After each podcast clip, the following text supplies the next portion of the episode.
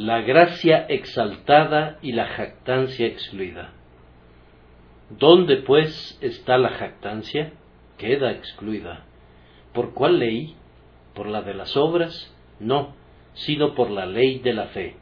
Romanos 3:27. El orgullo es sobremanera detestable para Dios.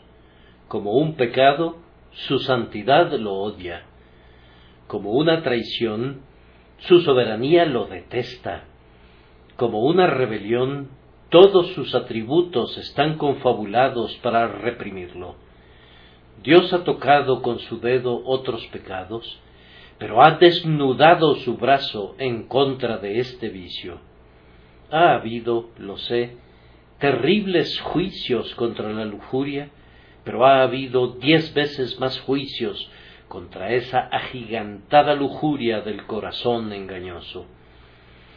Recuerden que la primera transgresión albergaba orgullo en su esencia. El ambicioso corazón de Eva deseaba ser como Dios, sabiendo el bien y el mal, y Adán imaginaba que sería promovido a un rango divino si se atrevía a cortar y comer. La expulsión del paraíso, la esterilidad del mundo, los dolores del parto, el sudor de la frente y la certeza de la muerte, todo ello puede ser rastreado hasta este fructífero engendrador del mal, el orgullo. Recuerden a la torre de Babel cómo Dios esparció y confundió nuestras lenguas. El orgullo del hombre le condujo a buscar una monarquía indivisa para así poder ser grande. La torre debía ser el punto de confluencia de todas las tribus y habría sido el trono central de toda la grandeza humana, pero Dios nos esparció para que el orgullo no pudiera escalar una pendiente tan alta. Orgullo, tú has sufrido severos reveses que Dios te ha propinado. Contra ti ha pulido su espada y ha preparado sus armas de guerra. El Señor, el propio Jehová de los ejércitos lo ha jurado, y seguramente Él envilecerá la soberbia de toda gloria humana, y hollará toda jactancia, así como es hollada la paja en el muladar. No multipliques palabras de grandeza y de altanería, cesen las palabras arrogantes de tu boca, pues los arcos de los fuertes han sido quebrados, y la altivez del hombre ha sido abatida. Recuerda a Faraón y las plagas que Dios trajo sobre Egipto, y los portentos que realizó en el campo de Zoán. Recuerda el mar rojo y cómo cortó a Raab y quebrantó al dragón.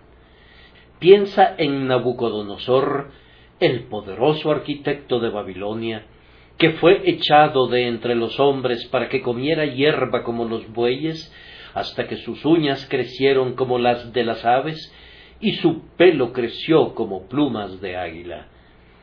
Recuerda a Herodes, que fue comido de gusanos por cuanto no dio la gloria a Dios, y a Sennacherib, con el garfio del Señor en sus quijadas, quien regresó por la ruta por la que había llegado hasta el lugar donde sus hijos se convertirían en sus asesinos.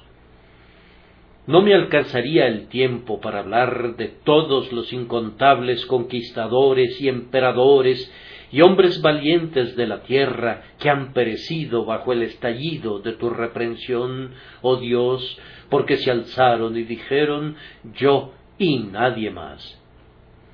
Él ha hecho volver atrás a los sabios y ha desvanecido su sabiduría, y nadie puede jactarse en su presencia. Sí, cuando el orgullo ha buscado escudarse en los corazones del pueblo escogido de Dios, las flechas de Dios lo han buscado ahí y han chupado su sangre. Dios sigue amando a sus siervos, pero aborrece el orgullo aún en ellos. David puede ser un varón conforme al corazón de Dios, pero si su orgullo lo levanta al punto de hacer un censo del pueblo, entonces tendrá que elegir entre tres castigos y él escogerá de buen grado la peste en la tierra por ser la menor de las plagas. O si Ezequías muestra a los embajadores de Babilonia sus riquezas y tesoros, le vendrá el reproche, ¿qué vieron en tu casa? y la amenaza, y de tus hijos que saldrán de ti, que habrás engendrado, tomarán y serán eunucos en el palacio del rey de Babilonia. Oh hermanos, no olviden que Dios ha pronunciado las más solemnes palabras y que también ha emitido los más terribles juicios en contra del orgullo. Antes del quebrantamiento es la soberbia, y antes de la caída la altivez de espíritu. No sufriré al de ojos altaneros y de corazón vanidoso. La soberbia y la arrogancia aborrezco Jehová asolará la casa de los soberbios. Porque día de Jehová de los ejércitos vendrá sobre todo soberbio y altivo, sobre todo enaltecido, y será abatido. He aquí yo estoy contra ti, oh soberbio, dice el Señor Jehová de los ejércitos. Hay cientos de terribles textos como estos, pero no podemos citarlos todos. Ahora observen que para poner un estigma perenne sobre la vanidad del hombre y para arrojar de una vez por todas cieno e inmundicia sobre toda la vanagloria humana, Dios ha establecido que la única manera en la que Él salva a los hombres es de un modo que excluye por completo toda posibilidad de que el hombre diga una sola palabra a modo de vanagloria. Él ha declarado que el único fundamento que Él pondrá jamás será uno por medio del cual la fuerza del hombre será hecha pedazos y el orgullo del hombre será humillado en el polvo. Les pido su atención a este tema en esta mañana. Pretendo desarrollar y explicar el significado del texto ¿Dónde pues está la jactancia? queda excluida. ¿Por cuál ley? ¿Por la de las obras? No, sino por la ley de la fe. Notaremos antes que nada el plan rechazado o la ley. Luego notaremos el vicio excluido. Habiendo hecho eso, notaremos en tercer lugar que el propio hecho de que la jactancia está excluida permite la recepción de los peores pecadores, y concluiremos observando que el mismo sistema que excluye la jactancia incluye la humilde y devota gratitud para con Dios por su gracia y misericordia. Primero, entonces, el plan rechazado. Había dos formas en las que el hombre habría podido ser bendecido para siempre. La una era por obras. Haz esto y vivirás sé obediente y recibe la recompensa. Guarda el mandamiento y la bendición será tuya, bien ganada y certeramente pagada. El único plan alterno era recibe la gracia y la bendición como un don gratuito de Dios. Comparece como un pecador culpable que no tiene ningún mérito y como un pecador rebelde que merece todo lo contrario a la bondad y preséntate allí y recibe todas tus cosas buenas, entera, simple y exclusivamente por el amor gratuito y la misericordia soberana de Dios. Ahora bien, el Señor no eligió el sistema de obras. La palabra ley, tal como es usada dos veces en el texto, es empleada, así lo creen muchos comentaristas, por cortesía para los judíos que eran muy aficionados a esa palabra, para no despertar su antagonismo. Pero aquí quiere decir lo mismo que en otras partes en la escritura, plan, sistema, método. Había dos planes, dos sistemas, dos métodos, dos espíritus, el plan de obras y el plan de gracia. Dios rechazó completamente, de una vez por todas, el plan del mérito y de las obras, y escogió bendecir a los hombres única y exclusivamente a través del plan o método o ley de la fe. Ahora, hermanos, hemos puesto los dos planes ante ustedes y les rogamos que noten que hay una distinción entre ambos que no ha de olvidarse nunca. Martín Lutero decía, si tú puedes distinguir correctamente entre las obras y la gracia, dale gracias a Dios por tu habilidad y considera que eres un teólogo capaz. Esto, en verdad, es la base de la teología y me parece que quien entienda esto claramente no puede ser nunca muy heterodoxo. La ortodoxia será una consecuencia segura y entenderemos la recta enseñanza de Dios una vez que seamos capaces de distinguir con precisión entre lo que es del hombre, las obras, y lo que es de Dios, la fe y la gracia recibida por fe. Ahora bien, el plan de salvación por obras es imposible para nosotros. Aun si Dios hubiese ordenado que ese fuese el camino por el cual los hombres debieran esforzarse para ser salvados, es seguro que nadie habría sido salvado por él, y por tanto todos habrían perecido. Pues si tú fueras a ser salvado por las obras, recuerda, oh hombre, que la ley exige de ti la perfección, una sola falla, una ofensa, y la ley te condena de manera inmisericordia. Exige que la guardes en todos los puntos, y en todos los sentidos, y en sumo grado, pues sus demandas son rigurosas en extremo. No sabe nada de perdonar libremente porque tú no puedas pagar, y como un severo acreedor te sujeta por el cuello y te dice Págame. Y si tú no puedes pagar hasta el último centavo, te encierra en la prisión de la condenación de la cual no puedes salir. Pero si fuera posible que guardaras externamente la ley a la perfección, con todo, recuerda que se te exige que la guardes en tu corazón, así como en tu vida exterior. Una simple desviación del corazón de lo que es recto, una acogida aun a la sombra de una tentación pasajera que te convirtiera en un partícipe del pecado, te arruinaría. Amarás al Señor tu Dios con todo tu corazón, y con toda tu mente, y con toda tu alma, y con todas tus fuerzas, y a tu prójimo como a ti mismo. Si fallaras en eso, y oh, ¿quién de nosotros podría ser tan hipócrita como para pensar que no ha fallado diez mil veces? Si fallaras en eso, aunque tu vida fuera virtuosa, aunque tu exterior fuese tal que incluso la crítica misma tuviera que encomiarte, perecerías porque no habrías guardado la ley ni habrías cumplido con sus exigencias plenas.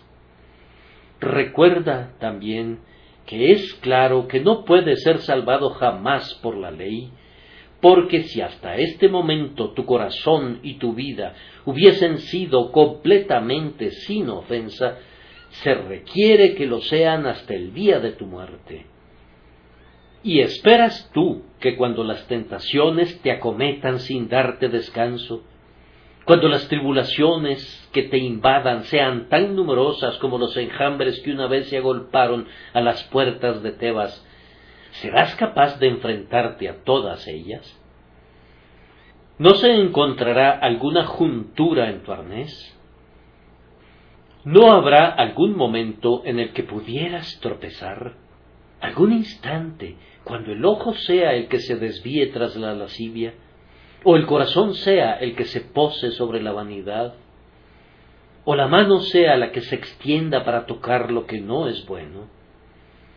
Oh hombre, recuerda que no estamos seguros de que ese período de prueba ni siquiera terminaría con esta vida, pues en tanto que vivieras y fueras una criatura de Dios, tendrías que cumplir con tu deber y la ley seguiría siendo tu insaciable acreedora.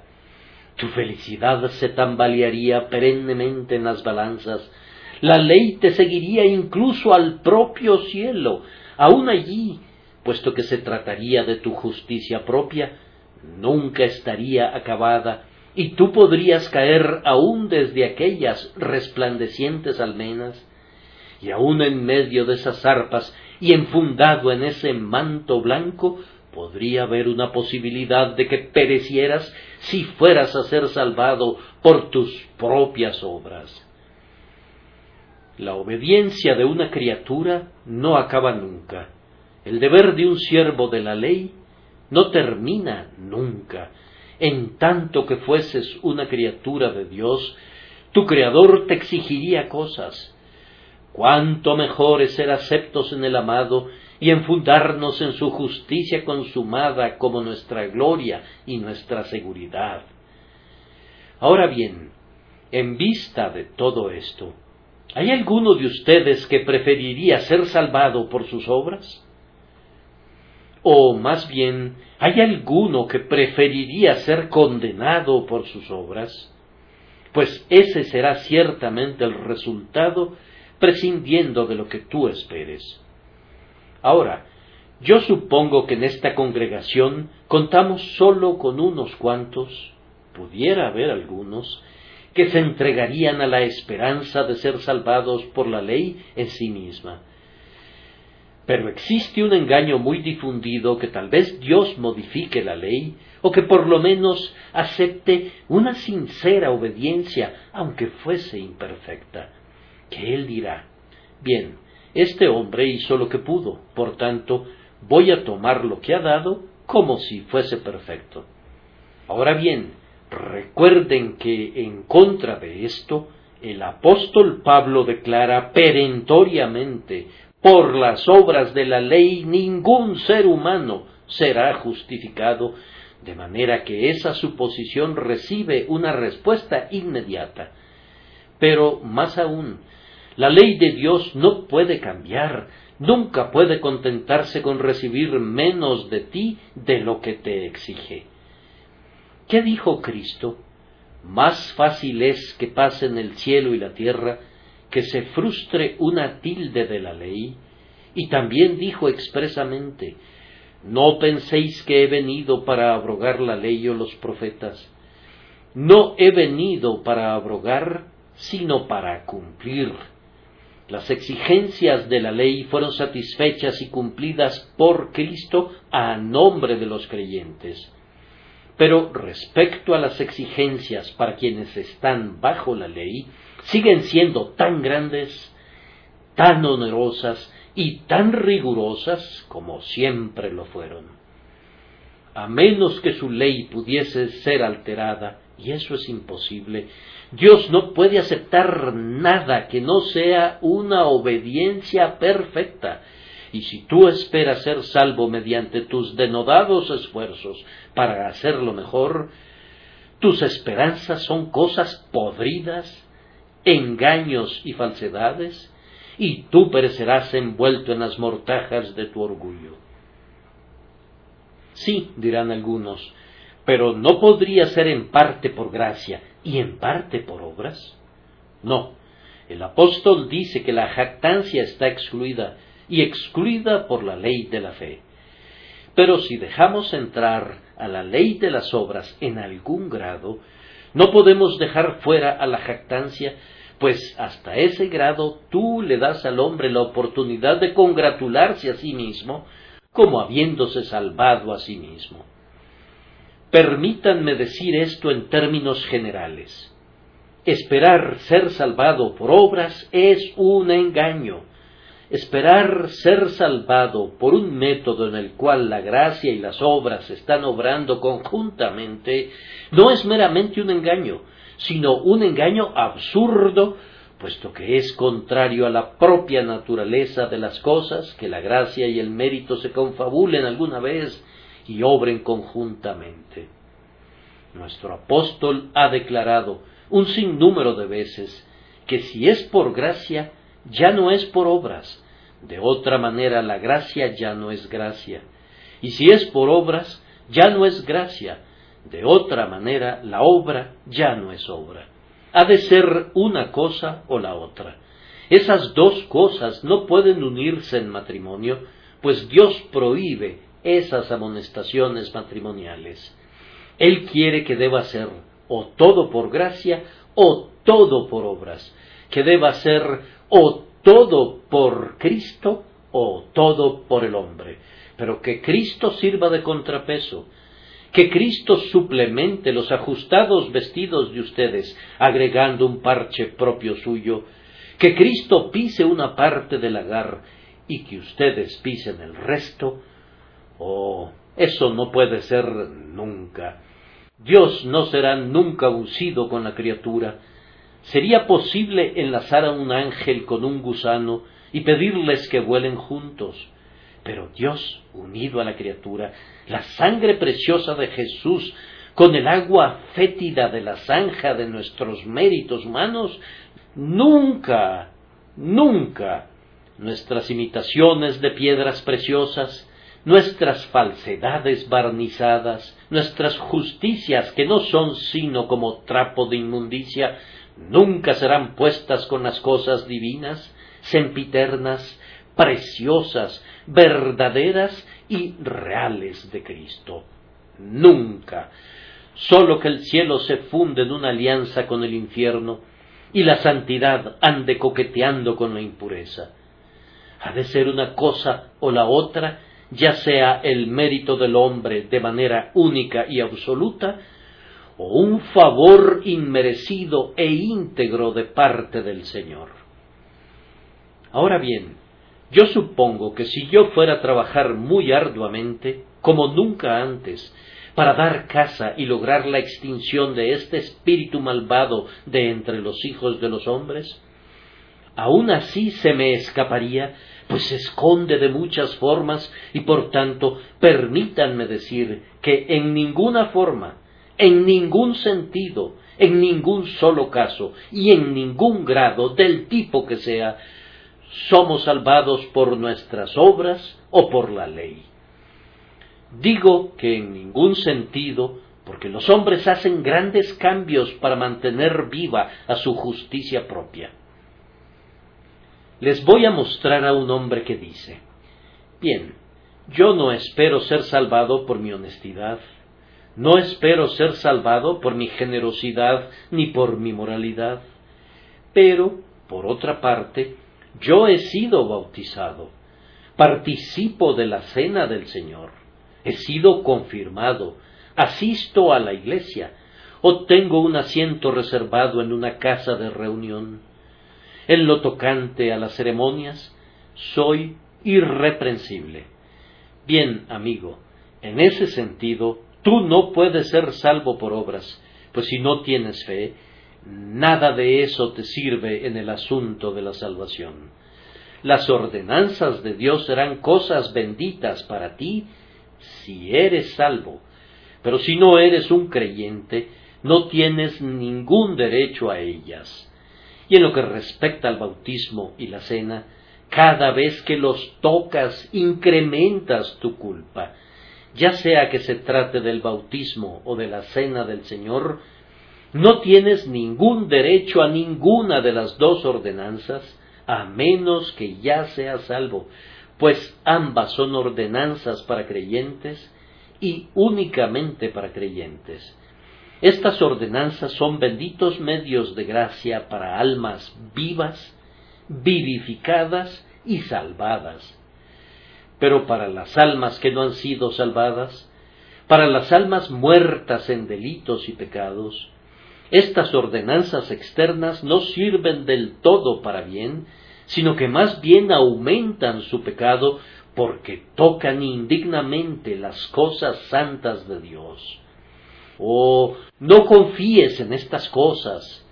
Oh, no imagines que una mano sacerdotal y unas gotas sagradas, o que un bautismo ordenado por Dios realizado en el estanque, pueden redimirte de alguna manera del pecado o llevarte al cielo, ya que de esa manera la salvación es imposible.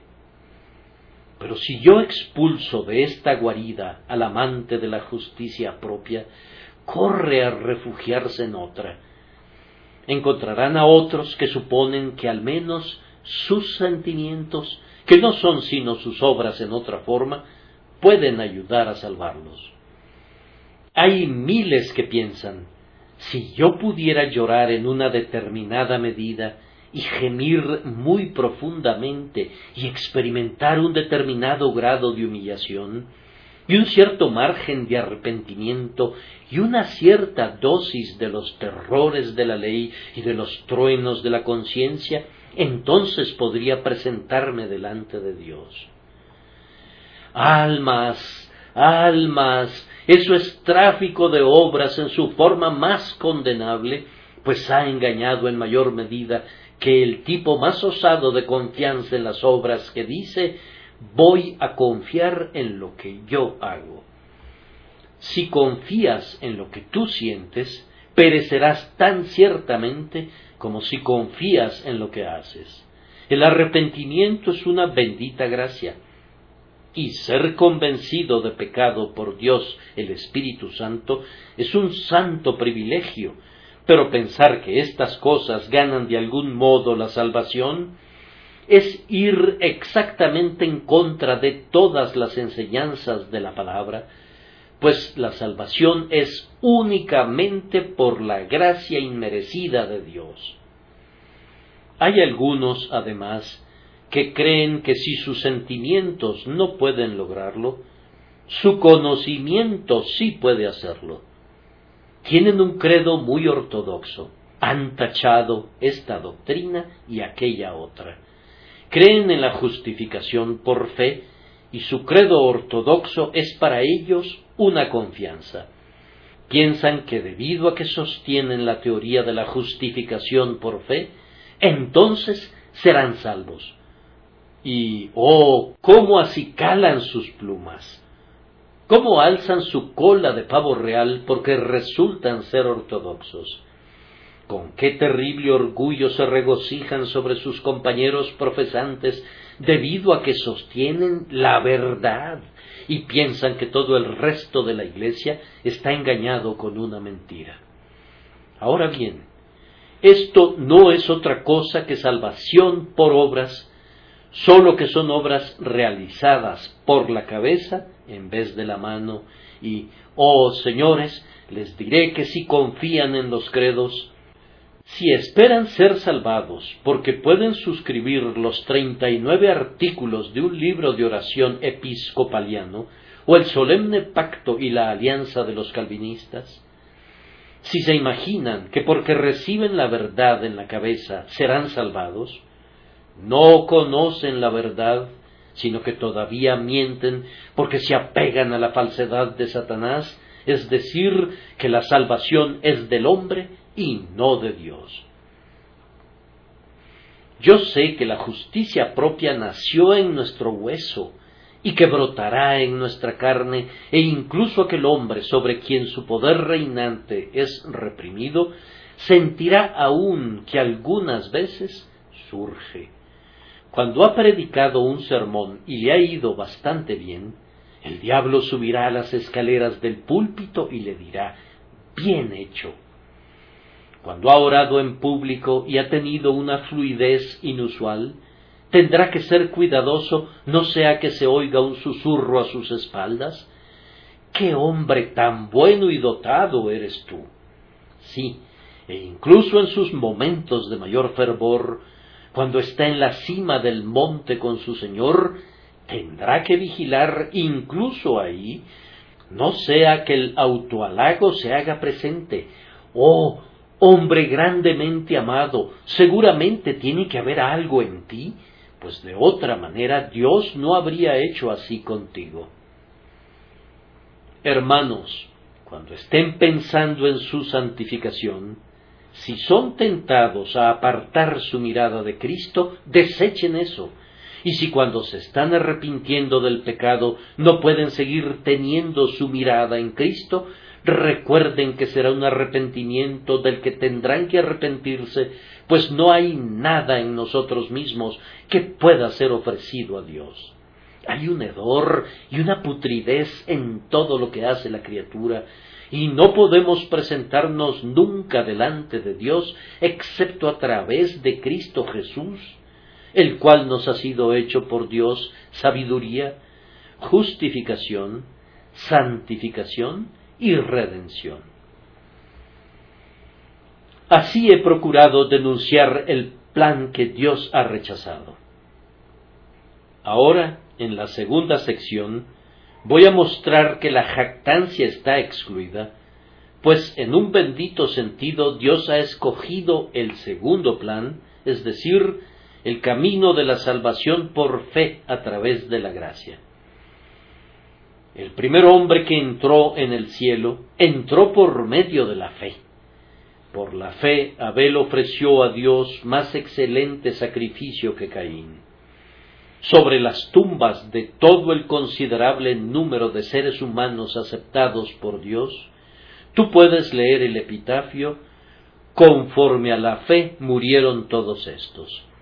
Por fe recibieron la promesa, y en medio de aquel brillante y resplandeciente gentío no hay ni una sola persona que no confiese, hemos lavado nuestras ropas y las hemos emblanquecido en la sangre del Cordero entonces el plan que Dios ha elegido es uno que es solamente por gracia. Voy a procurar proyectar ese plan ante el ojo de nuestra mente. Vamos a imaginar que jactancia está sobremanera deseosa de entrar en el reino del cielo. Se aproxima hasta la puerta y toca. El portero se asoma y pregunta ¿Quién está ahí? Soy jactancia, responde, y alego que tengo un derecho al asiento más prominente. Alego que yo debería exclamar en voz alta y decir Gloria sea dada al hombre, pues aunque cayó, se ha levantado y ha forjado su propia redención.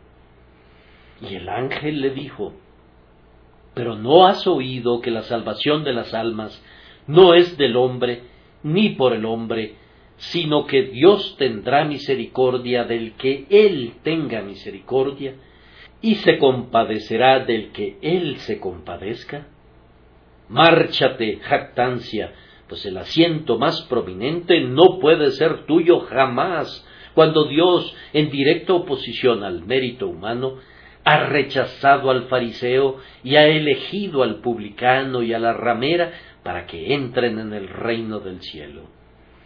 Entonces Jactancia dijo, Permíteme que tome mi lugar entonces, si no en el asiento más prominente, con todo en algún lugar en medio de la multitud resplandeciente.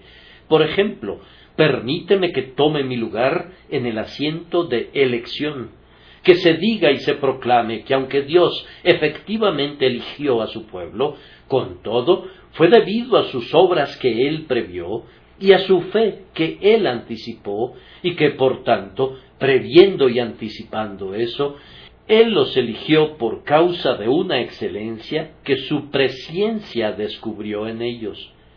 Permite que me siente ahí. Pero el portero dijo, no, tú no puedes sentarte allí, pues la elección es conforme al propósito eterno de Dios que hizo en Cristo Jesús antes que el mundo fuese.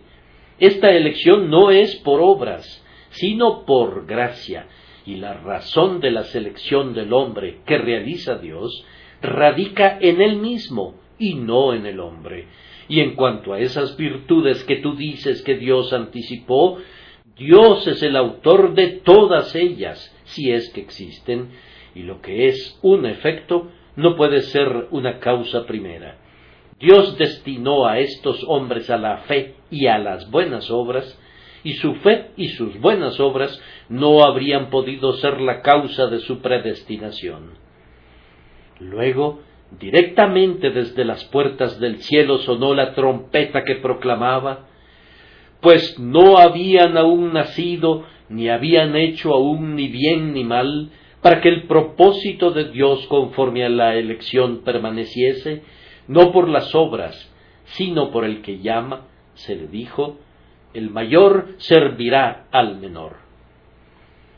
Entonces Jactancia descubrió que como las obras no tenían ningún lugar en la elección, no había espacio para que ella se sentara ahí, y entonces se quedó pensando dónde podría ubicarse.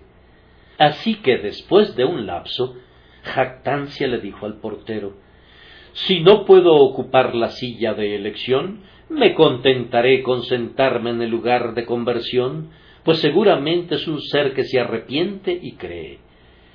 El portero no negó la verdad de eso, y entonces este espíritu malvado dijo Si un hombre cree y otro no, seguramente eso debe ser por un acto de la voluntad del hombre, y siendo libre y sin sesgo su voluntad, tiene que ser en gran medida un crédito de ese hombre que crea y se arrepienta y sea por tanto salvado, pues otras personas, teniendo oportunidades similares y teniendo sin duda la misma gracia, rechazan la misericordia ofrecida y perecen, mientras que este hombre la acepta. Por esa razón permíteme que al menos me siente ahí. El ángel le respondió airado ¿Tomar tu asiento allí? Vamos, eso sería tomar el asiento más prominente de todos, pues este es el gozne y el punto crucial, y si tú le dejaras eso al hombre, entonces le darías la joya más reluciente de la corona. ¿Mudará el etíope su piel y el leopardo sus manchas? ¿Acaso no es Dios el que en nosotros produce así el querer como el hacer por su buena voluntad? Por su propia voluntad nos engendró con la palabra de verdad, y no es por voluntad de varón, ni de sangre, ni de nacimiento. Oh presumido, tu libre albedrío es una mentira, no es el hombre quien elige a Dios, sino Dios quien elige al hombre, pues Cristo dijo, no me elegisteis vosotros a mí, sino que yo os elegí a vosotros. Y también le dijo a la muchedumbre impía, ¿no queréis venir a mí para que tengáis vida? Con lo cual asestó un golpe mortal a todas las ideas de libre albedrío cuando declaró que el hombre no quiere venir a él para tener vida eterna. Y como si aquello no fuese suficiente, dijo también en otra parte, ninguno puede venir a mí si el Padre que me envió no le trajere. Así que jactancia, aunque no lo admitiera de buen grado, tuvo que quedarse afuera y no pudo tomar su lugar en el banquillo de conversión en el cielo. Y mientras estuvo allí, muy poco avergonzada, pues no conoce la vergüenza, oyó un cántico suspendido sobre las almenas del cielo que provenía de toda la multitud allí presente, en acentos como estos. No a nosotros, oh Jehová, no a nosotros, sino a tu nombre da gloria. Fue el mismo amor que preparó el festín, el que gentilmente nos forzó a entrar. De otra manera, aún habríamos rehusado probar y habríamos perecido en nuestro pecado. Pero entonces, dijo Jactancia, ya que no puedo acceder a un lugar tan prominente, permíteme sentarme al menos en el humilde banquillo de perseverancia, y deja que al menos se diga que si bien Dios salvó al hombre y que por tanto ha de recibir la gloria, aun así el hombre fue fiel a la gracia recibida, no volvió atrás a la perdición, sino que vigiló y fue muy cuidadoso y se mantuvo en el amor de Dios, y por tanto se le debe reconocer un considerable crédito, pues mientras muchos se regresaron y perecieron, pudiendo él hacer lo mismo, luchó contra el pecado y así, por haber usado su gracia, se mantuvo a salvo. Deja que me siente entonces en la silla de perseverancia. Pero el ángel replicó No, no, ¿qué tienes tú que ver con eso?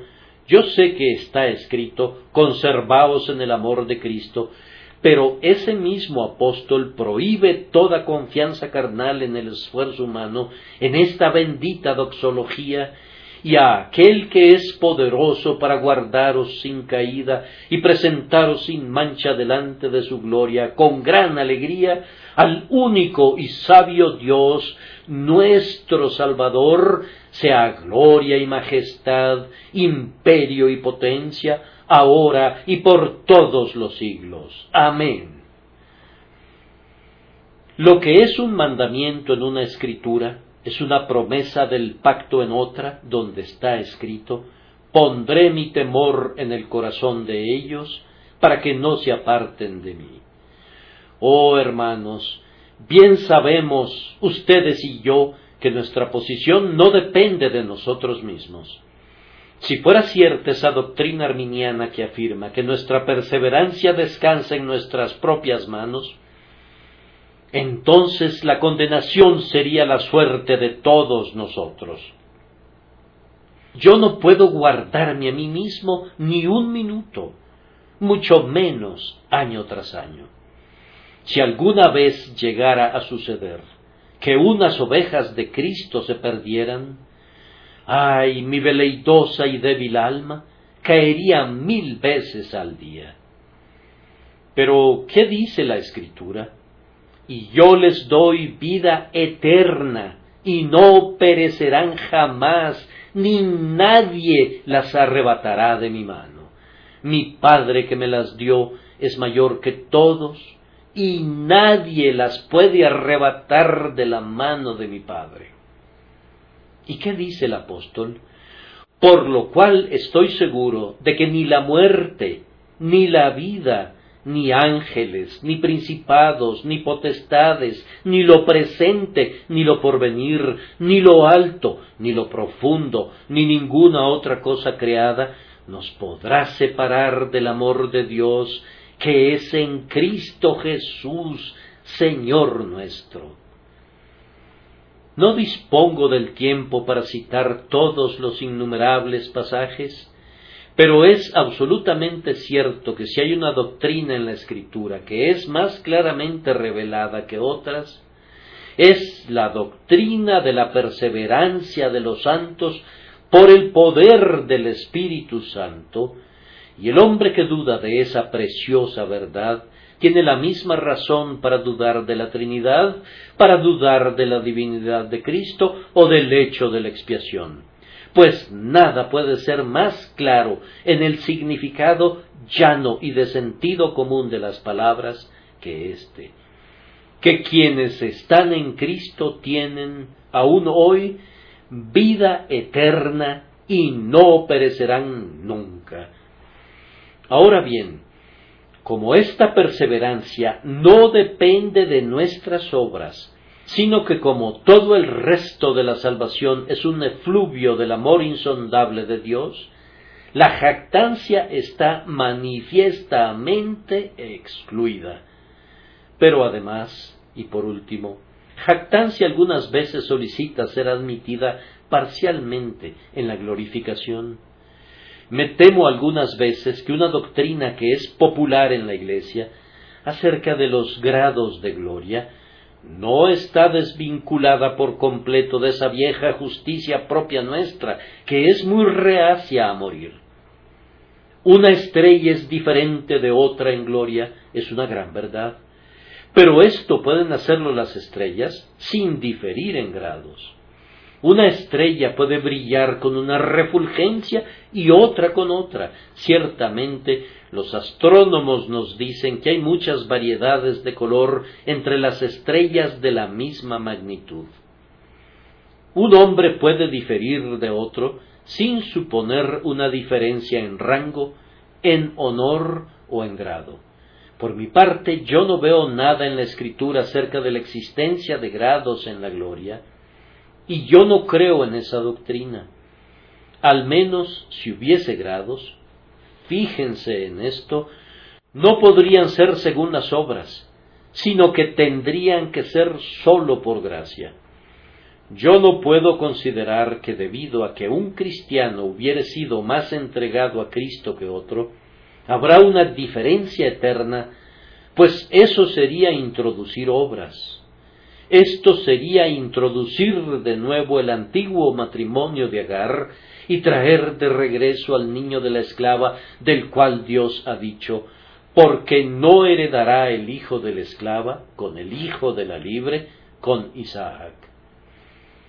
Oh hermanos, yo creo que podemos servir a Dios por algún otro motivo que el ruin propósito de tratar de ser más grandes que nuestros hermanos en el cielo si he de llegar al cielo, no me ha de importar quién sea más grande que yo, pues si alguien tiene más felicidad en el cielo que yo, entonces yo tendré también más felicidad, pues la identificación entre un alma y otra será tan intensa y tan grande que todos los cielos de los justos serán mi cielo, y por tanto lo que tú tengas yo lo tendré, porque todos seremos uno en la comunión mucho más perfectamente que en la tierra.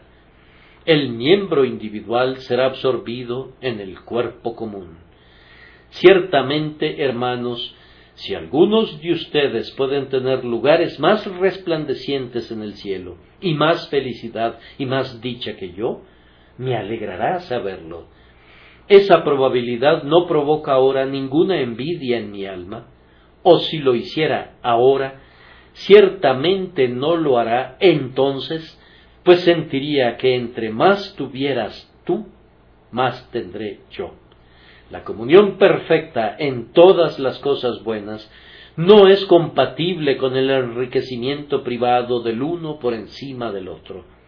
En el cielo todo funciona como una sociedad anónima, Incluso en la tierra los santos tenían todas las cosas en común cuando estaban en un estado celestial, y estoy persuadido de que en la gloria tendrán todas las cosas en común.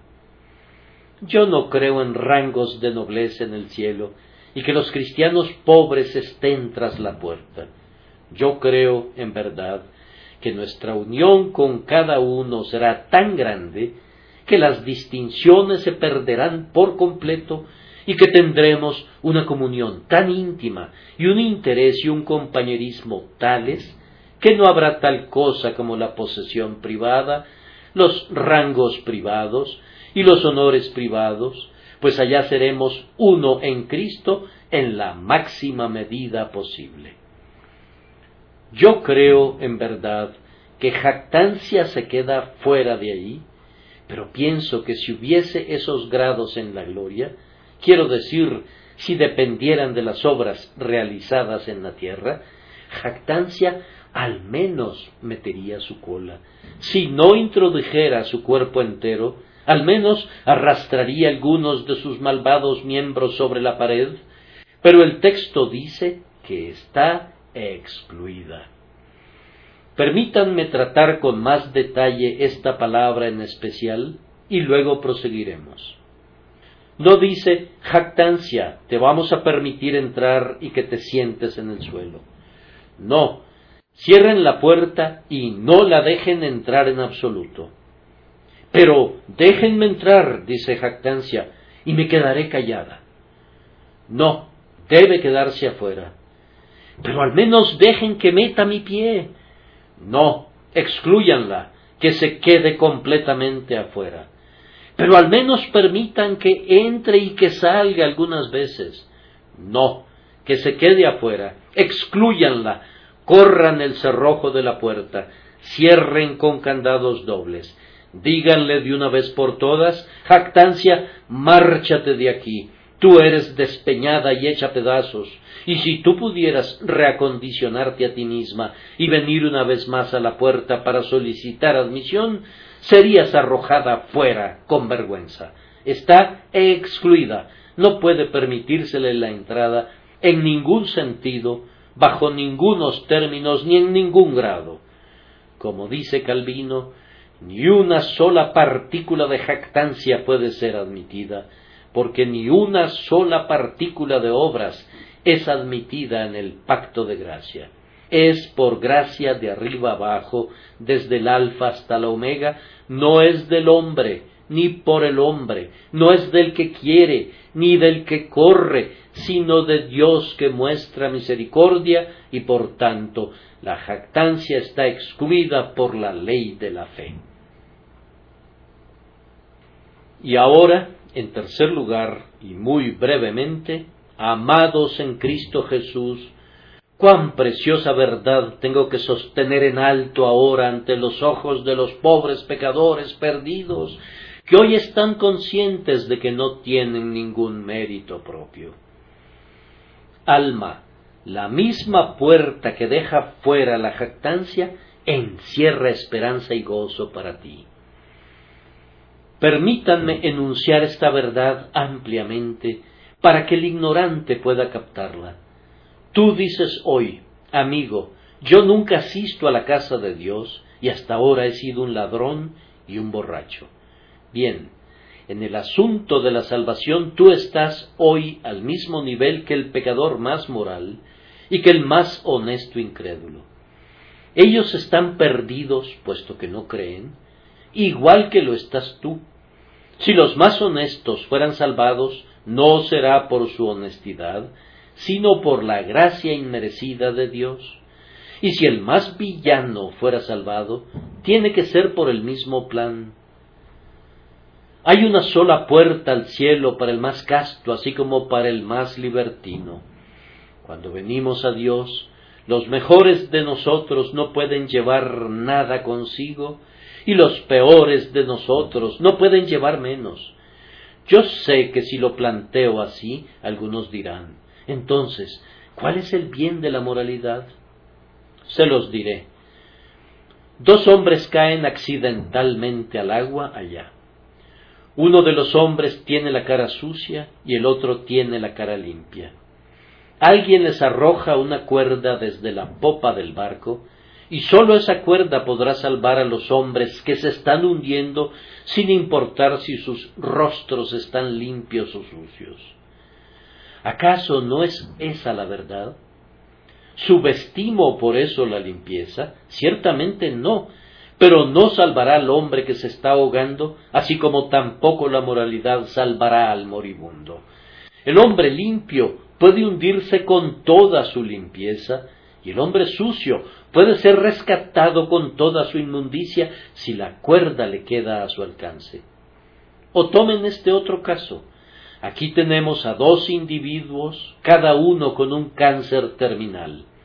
Uno de ellos es rico y se viste de púrpura, y el otro es pobre y se cubre con unos cuantos andrajos.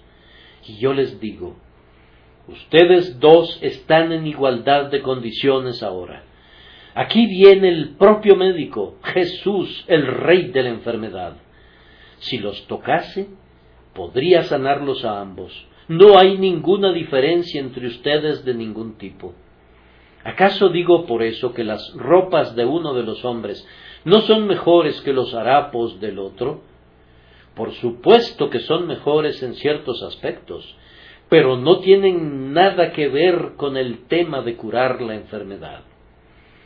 Así la moralidad es una pulcra envoltura para el pestilente veneno, pero no altera el hecho de que el corazón es vil y que el hombre mismo está bajo condenación. Supongan que yo fuera un médico del ejército y que hubiera habido una batalla. Allá está un hombre, es un capitán y un hombre valiente. Él condujo a sus tropas a lo más recio del combate y se está desangrando con peligro de su vida por una herida profunda. A su lado yace un hombre de la tropa, el cual es un gran cobarde, y fue herido de la misma manera. Yo me acerco a ambos y les digo, ustedes dos se encuentran en la misma condición, ambos tienen el mismo tipo de heridas, y yo puedo sanarlos a ambos. Pero si alguno de ustedes me dijera, márchate de aquí, no tengo nada que ver contigo, su herida será su muerte. Si el capitán me dijera, yo no te necesito, yo soy un capitán, anda y revisa a ese pobre perro que está allá. ¿Acaso su valor y su rango le salvarán la vida? No, esas son cosas buenas, pero no son cosas salvadoras. Lo mismo sucede con las buenas obras. Los hombres pueden ser condenados tanto con ellas como sin ellas si las convirtieran en la base de su confianza. Oh, qué evangelio es este para ser predicado en nuestros teatros, decirles a esos vagabundos, a esos individuos que están llenos de todo tipo de cosas repulsivas, que el mismo camino de salvación está abierto para ellos como para un par del reino o para un obispo en funciones que no hay ninguna diferencia entre nosotros en la manera de la misericordia, que todos estamos condenados, que pudiera haber grados respecto a nuestra culpa, pero que el hecho de nuestra condenación es tan cierto para los mejores como para los peores. Oh, dices tú, esta es una doctrina que iguala. Ah, bendice a Dios si eres colocado en el mismo nivel. Oh, dices tú, pero esto cercena todo lo que es bueno en el hombre. Ah, gracias a Dios si mata todo aquello en lo que el hombre se gloría, pues lo que el hombre considera bueno es a menudo una abominación delante de Dios. Y oh, que todos nosotros juntos, morales o inmorales, castos o libertinos, honestos o malvados, pudiéramos venir con una cuerda alrededor de nuestro cuello y con las algas de la penitencia enredadas en nuestros lomos y decir grandioso Dios, perdónanos, todos nosotros somos culpables, concédenos la gracia aunque no la merezcamos, pero otórganos tu favor, porque Jesús murió. Oh, él no echará nunca a nadie que se acerque de esa manera, pues esa es la manera de la salvación. Y si podemos poner nuestra mano esta mañana, sin importar que anoche estuviera negra de lascivia o que estuviera roja hasta el codo de homicidio, si podemos poner nuestra mano sobre la cabeza de Jesús y creer en Él, entonces la sangre de Jesucristo el amado Hijo de Dios, nos limpia de todo pecado. ¿Dónde está la jactancia ahora? Tú, que has hecho tanto por la humanidad, no puedes jactarte, pues no tienes nada de qué jactarte. Ustedes, finos caballeros y nobles damas, ¿qué dicen a esto?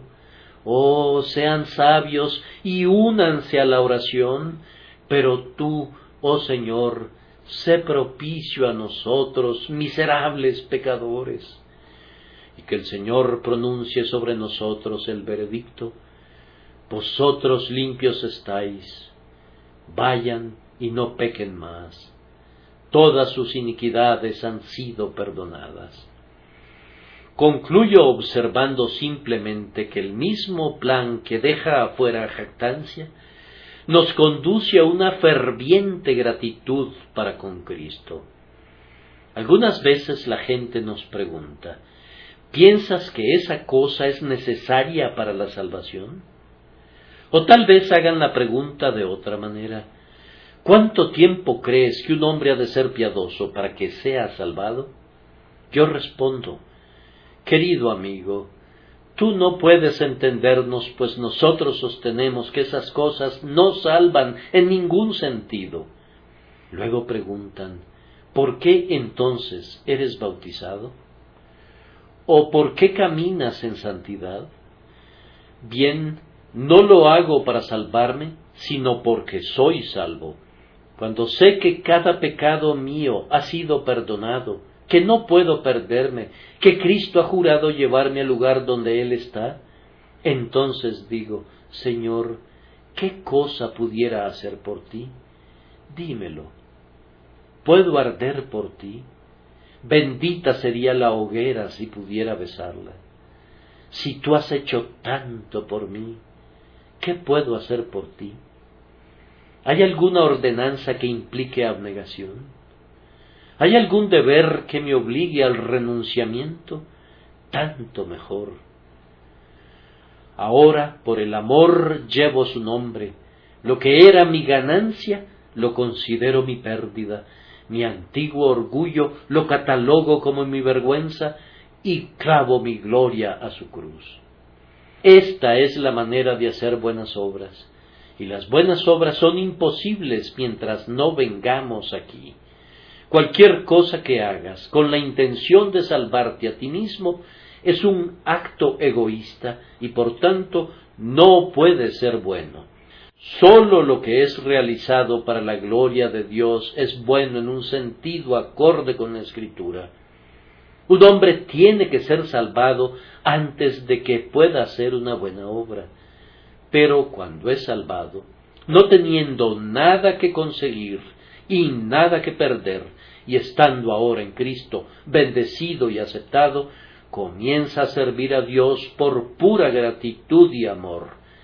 Entonces la virtud es posible y puede escalar hasta sus picos más escarpados y quedarse a salvo allí sin temor a la jactancia que lo arrojaría al precipicio, aunque aun entonces sentirá que su posición no está basada en lo que hubiere hecho, ni en lo que es, ni en lo que espera ser, sino en lo que Cristo hizo y en el consumado es, que hizo segura su salvación eterna.